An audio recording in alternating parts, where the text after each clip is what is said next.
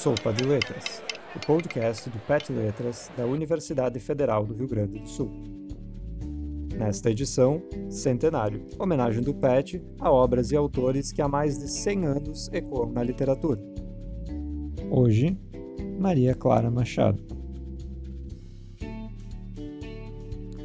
Aprendi que amadurecer dói, mas o fruto pode ser bom.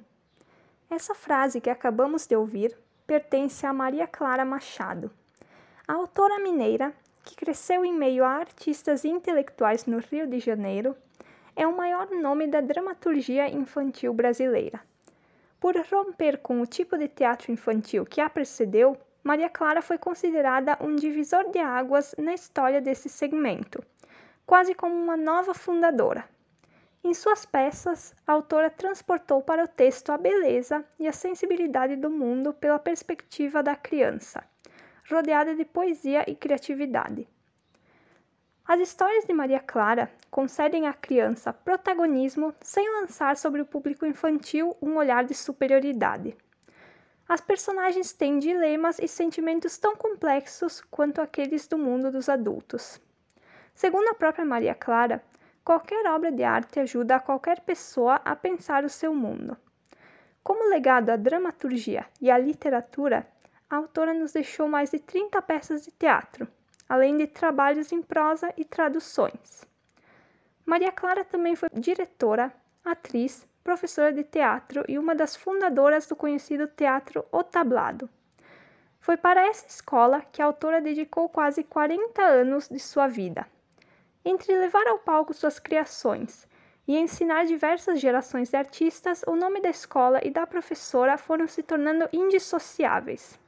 Sob seu olhar, muitos foram os artistas que passaram por esta, que ainda é uma das maiores escolas de teatro do país. O que atraía a todos a convergirem no palco do tablado era, acima de tudo, o enorme talento de Maria Clara, tanto como dramaturga quanto como professora.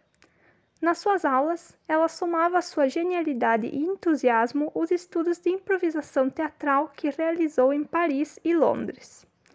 E da sua capacidade didática surgiram livros como Cem Jogos Dramáticos e as lições presentes nos Cadernos de Teatro. Ainda assim, é inegável que a contribuição de Maria Clara para o universo da dramaturgia é o que distingue a importância da autora na nossa literatura. Nos seus livros, Temas como amizade, liberdade, medo e até mesmo sofrimento não tocam apenas a sensibilidade da criança. O leitor de Maria Clara pode se encantar com a fantasia e se divertir com o humor da história de Pluft, um fantasma que tem medo de gente. Mas, ao mesmo tempo, pode refletir sobre como é fácil temer algo que desconhecemos e necessário nos dar a chance de conhecer e de ter afeto pelo outro.